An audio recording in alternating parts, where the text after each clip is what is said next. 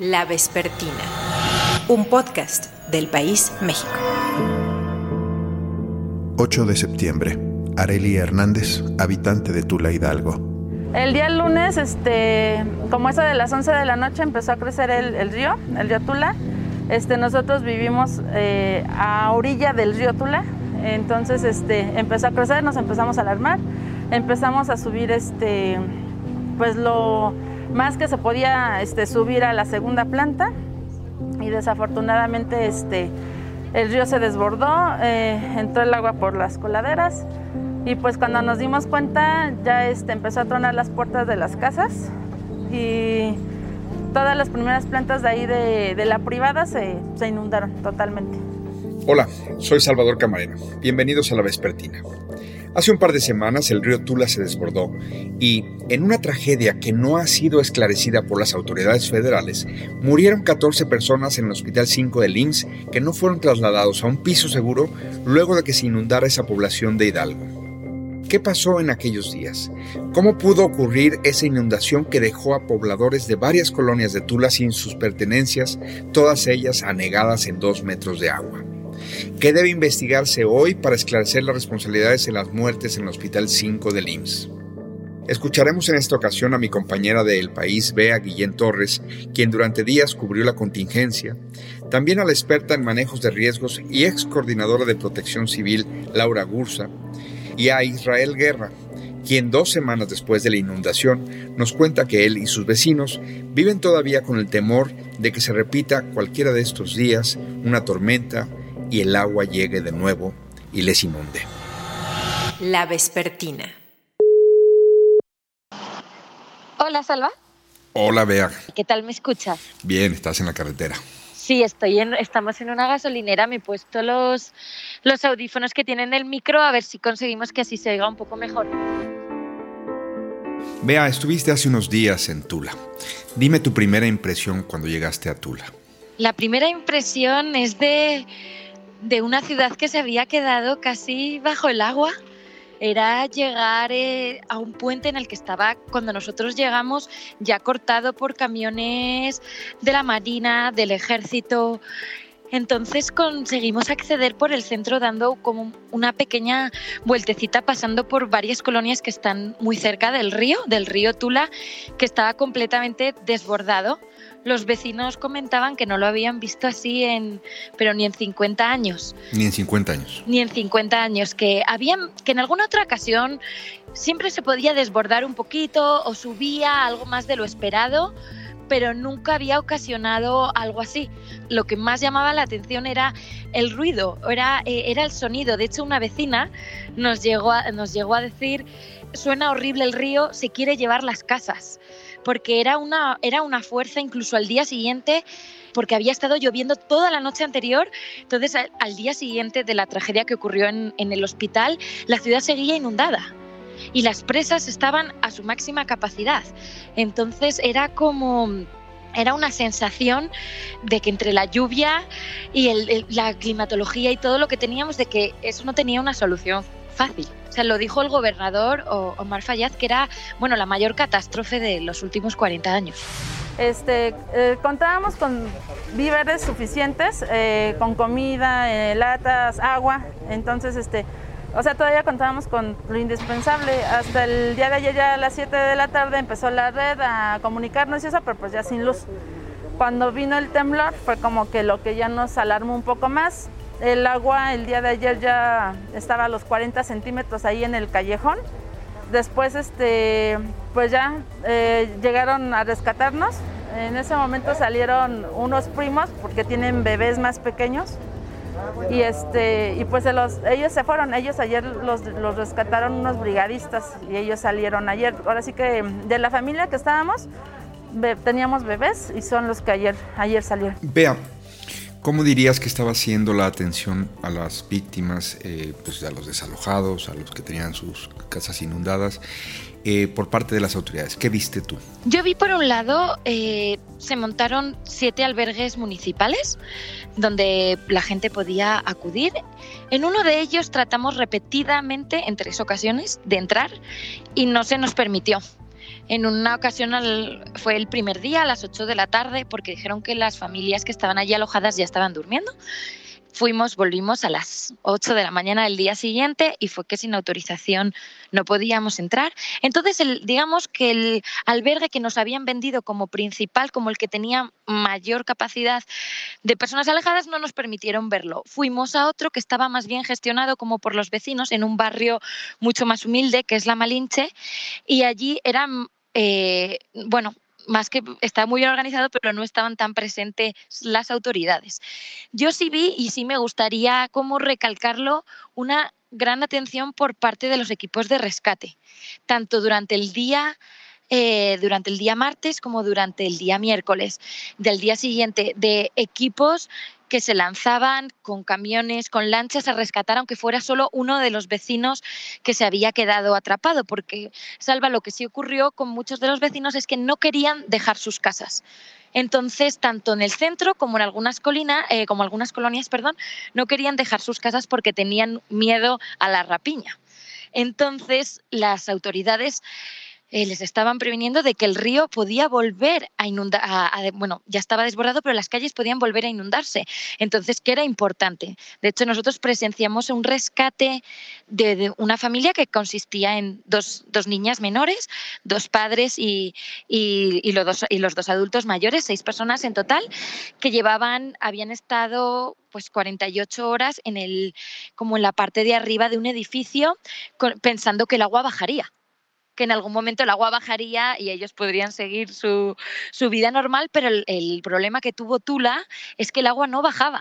El, agua que rodeaba, sobre todo en la zona, en las calles aledañas al hospital del IMSS número 5, en el, en el centro de la ciudad, el, el agua no bajaba.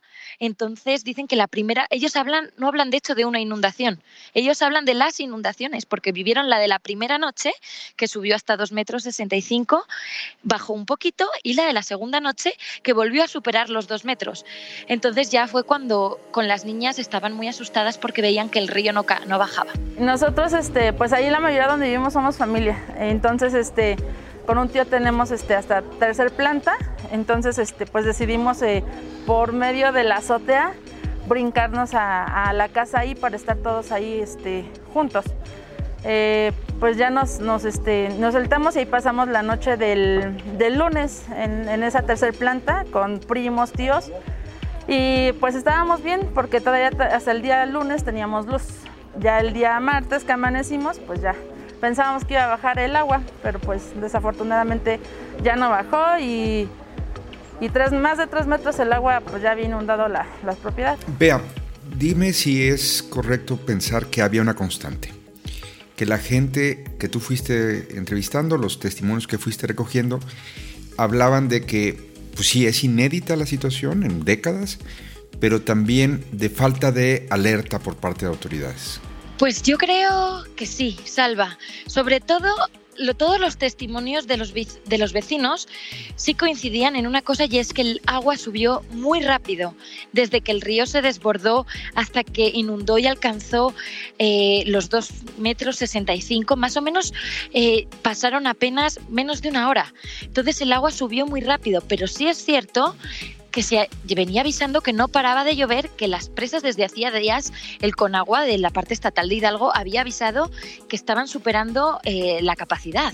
Entonces, después de días, días y días de lluvia, una vez ya se desbordó el río y con las presas eh, a rebosar, que no cabía más, el agua ya subió muy rápido. Entonces la parte final sí fue muy rápida, pero hacía falta igual, hubiera hecho falta una revisión previa antes de, que se desbordara el río completamente y ya no, y ya no se pudiera hacer nada.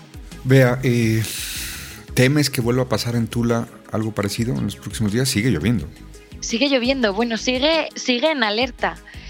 Creo que, que algo parecido no puede volver a ocurrir porque las autoridades aprenderán ¿no? de, este, de, esta situación ya vivida. Pero así como, como anécdota te, cuento, Salva, que desde el Conagua del, del Estado lo que comentaban eh, de cuál es la solución, ¿no? en ese, al menos en ese momento en Tula, con, la, con el río desbordado, las, las presas llenas, ¿cuál es la solución?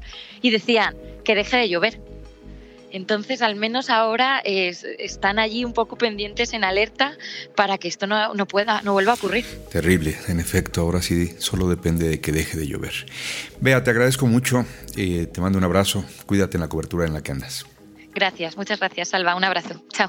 Vamos a casa de otros familiares, este, fuera de aquí de Tula. Este, pues ya pensábamos que iba a pasar esto uno o dos días máximo, pero pues ya viendo la situación anoche, decidimos ya irnos y pues vamos con ellos. Sacamos ahora sí que documentos, una muda de ropa para irnos y ya, o sea, ya lo demás, ya es lo de menos. La mascota, las niñas y vámonos. La vespertina. Laura, muy buenos días. ¿Cómo estás? Buenos días. Eh, si te parece, comienzo a grabar, pero te preguntaría antes cómo quieres que te acredite. Pues Laura Gursa, ex coordinadora nacional de protección civil y actual directora general de SEGIR, que es una consultora.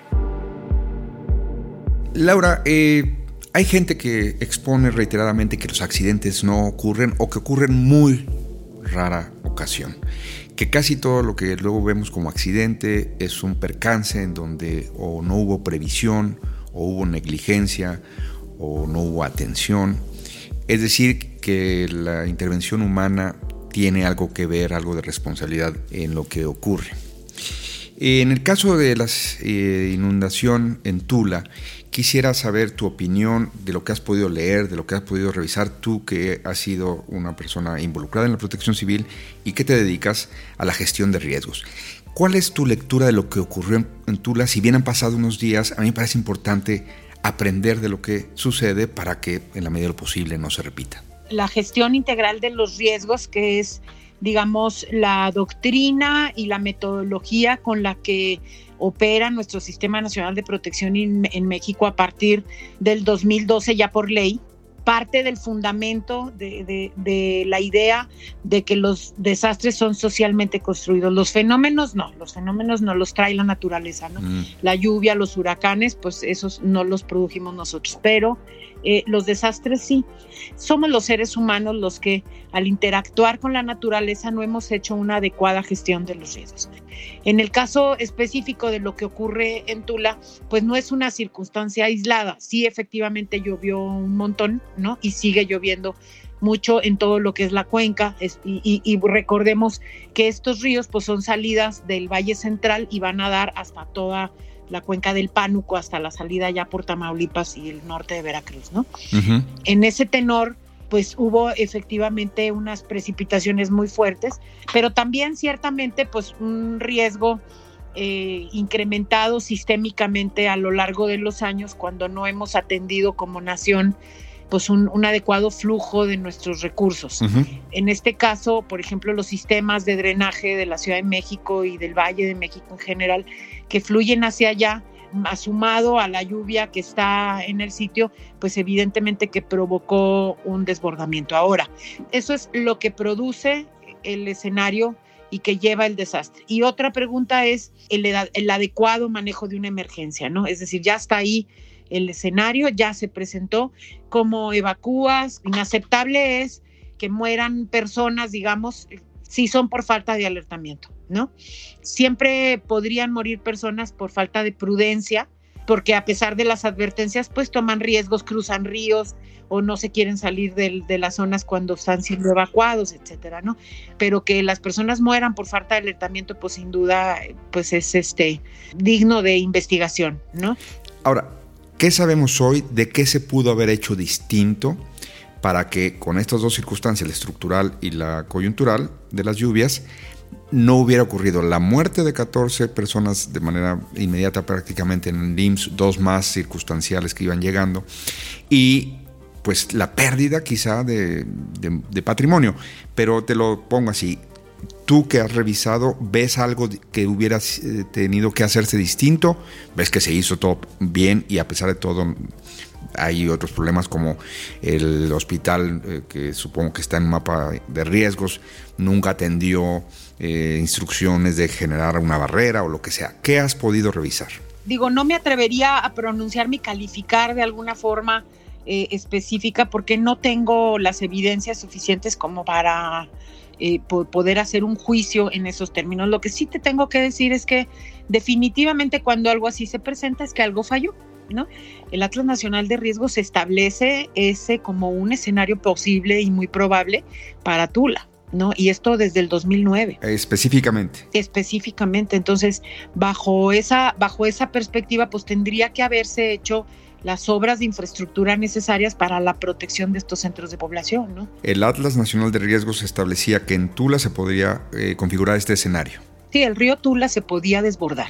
Si estaba en el Atlas Nacional de Riesgos, después de esa publicación a las autoridades de distintas instancias, gobiernos incluso, es decir, no solo de un gobierno, sino de varias, les toca tomar ciertas medidas y hoy lo que tendríamos que preguntarnos es qué, qué se hizo después de que estaba ya clasificado en ese riesgo. Exactamente, esa es una de las, digamos, líneas de investigación, ¿no?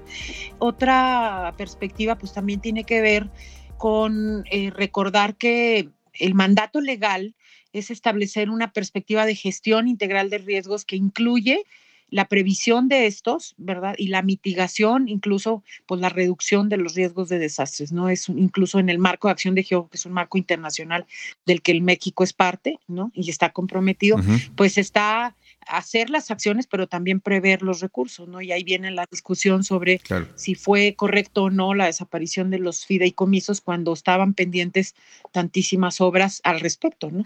Si no hacemos una revisión de qué ocurrió además del fenómeno meteorológico, además de la estructura que saca el drenaje hacia esa zona, sino qué ocurrió con el manejo de la tragedia, de la inundación, primero y de lo que se dio minutos después de la inundación, estaríamos condenados a que se repitiera en cualquier momento. Por supuesto, pero mira, además, la protección civil en nuestro país, como casi en todo el mundo, se ha construido hace trancazos, digo yo, ¿no? Entonces, el asunto está en que no perdamos de vista que estas tragedias deben dejarnos una enseñanza, independientemente de que se investigue y se sancione y se repare y todo lo que procede legalmente, ¿no? Este, pues aprender de ellas y si hay que hacer ajustes en el programa, en los programas internos de los hospitales, en este caso el programa Hospital Seguro, si el Consejo de Salubridad tiene que hacer ajustes en los procesos de certificación hospitalaria, o sea, hay una serie de medidas que deben detonarse y, y no simplemente dejarlo pasar. 9 de septiembre, Omar Fayad, gobernador de Hidalgo. Un llamado, ayúdenos a hacer este llamado a la población en general. Sálganse de las zonas de riesgo, tomen los documentos más importantes y salgan porque lo importante es su vida y su salud. Lo material se puede recuperar. La vespertina. Sí, bueno. Israel, perdóname, había un problema técnico. ¿Me escuchas? Sí, ahí ya te escucho. Perfecto. Si me permites, empiezo a grabar y te preguntaría, Israel, eh, cómo quieres que te acredite, cómo te presento. Pues mira, este, como ciudadano, como ciudadano normal, para no entrar en detalles. De acuerdo. ¿Tu nombre completo es Israel? Israel Guerra González. Perfecto. Entonces, 3, 2, 1. Israel, pasadas dos semanas de la tragedia, ¿cómo está Tula? Eh, francamente, estamos todavía en una situación muy crítica, en donde se ha visto pues el temor de la gente y realmente de todos los habitantes de aquí de la de Tula, de la ciudad de los Atlantes, ya que pues se pronostican lluvias y seguimos con la amenaza de las corrientes pluviales del río Rosa, río Tula y todas las afluencias que vienen desembocando de, la Ciudad de México aquí al centro de la, ciudad. Y vemos eh, las calles todavía la gente temerosa y que está como tal esperando que nos llegue otra avenida, de una avalancha de agua y, estar con el tema del temor, vamos. Han pasado, insisto, poco más de dos semanas de la peor parte, cuando se dio esa súbita eh, subida del agua, pero te diría, ¿cómo evalúas la atención de los distintos gobiernos en estos días después de ocurrida la inundación? en el momento crítico tal vez la organización no fue, o la respuesta no fue la adecuada de parte de los tres gobiernos, la reacción fue un poco tardada. Pero bueno, la situación como tal en el segundo término, ya después de estas dos semanas, eh, se ha organizado, sí han llegado este apoyos, sí, sí ha respondido de tal forma a los tres gobiernos, estatal, municipal y federal. Eh, no sé si, si sea el total de lo que se va a venir para el apoyo a Tula, pero sí estamos todavía con el temor y esperemos que se solucione como tal el tema del desbordamiento claro. y, de los desbordamientos, vamos con las inundaciones pues a futuro. Esperemos que haya una solución más directa, más eh, magna en cuanto a lo que se tiene que solucionar de este problema. Cuando piensas lo que ocurrió hace dos semanas, ¿qué te provoca? ¿Qué, qué es lo que dices, caray, si esto hubiera sido distinto o si se hubiera sabido esto? ¿Dónde es donde tu mente regresa particularmente? Pues me provoca temor por las decisiones o la causa que haya, se haya generado de esto o la decisión que se haya tomado, este, pues de tal forma, si hubo una decisión en cuanto a las descargas pluviales o las descargas que se vinieron de la Ciudad de México y que afectaron, pues bueno, no sé si alguien, alguna autoridad, alguna persona, algún personaje haya tenido eh, este razonamiento o enterado de esta situación y que no haya tomado cartas en el asunto para prevenirlos. Eh, me da tristeza porque pues Tula es una ciudad llena de, historia, una ciudad llena de, de, cultura, donde hay mucho que enseñar a, todo el mundo, parte de lo que es la cultura tolteca, la zona de los Atlantes, este, zonas turísticas. Entonces, pues se vive en, la incertidumbre de que vuelva a ocurrir una tragedia de estas. Entonces, sí, ese es el temor prácticamente y que hay que levantarse. Los Atlantes, aquí la ciudad, son un vestigio que nos han dejado pues prácticamente eso, ¿no? Ser fuertes, levantarse con el ánimo y siempre con la lucha adelante, adelante falta para volver a la normalidad, Israel? Sí, falta mucho, falta muchísimo. Yo creo que este, a pesar de los esfuerzos que ha hecho el gobierno, tanto federal y estatal y municipal, pues quedan residuos, quedan rezagos, queden, quedan gente que todavía aún no alcanza este, con el recurso o el apoyo que les ha mandado. ¿Y queda el temor? Queda el temor, además de eso, pues no se va a poder borrar e inclusive a los más pequeños, la gente que tenía pues niños, eh, eso se le va a quedar grabado que después de cincuenta y tantos años no había ocurrido una tragedia como esta. O sea, definitivamente, este sí es muy una situación muy difícil que se pueda. Te agradezco mucho esta conversación para la vespertina Israel. No, les agradezco a ustedes que hayan tomado pues una, una opinión de, de Tula, de pues ahora sí que, que se llegue a donde se tenga que llegar con tu espacio que das y, y que de una otra forma esto sirva de experiencia tanto a las autoridades que tienen el manejo de, de, estos eventos, de estas catástrofes como tal, y que pudieran prevenirlas, pues de una otra forma, pues que no, no recayera en, en, pérdidas humanas, da la integridad física y, y, mucho menos en la situación psicológica que les va a causar, pues a los más pequeños, ¿no? Que, que son los niños, las, las personas que todavía no entienden de las decisiones que tomamos o que toma el gobierno como tal, que al final de cuentas son los que mandan, ¿no? O que pueden tomar decisiones para, pues para que esto salga a, buena forma y a buen cauce con una solución. 8 de septiembre. Andrés Manuel López Obrador, presidente de México. Vamos a seguir pendientes porque se eh, desbordaron ríos, presas, llovió muchísimo en todo lo que es el Valle de México y esto causó el desbordamiento de los ríos. Estamos todavía atentos y estamos recomendando a la gente que eh, busque trasladarse a albergues, a las partes altas. Se está actuando apoyando a la población desde eh, los primeros momentos. Gracias por escuchar La Vespertina. En la producción, Omar Morales. En los micrófonos, Salvador Camarena hasta la próxima. La Vespertina, un podcast del País México.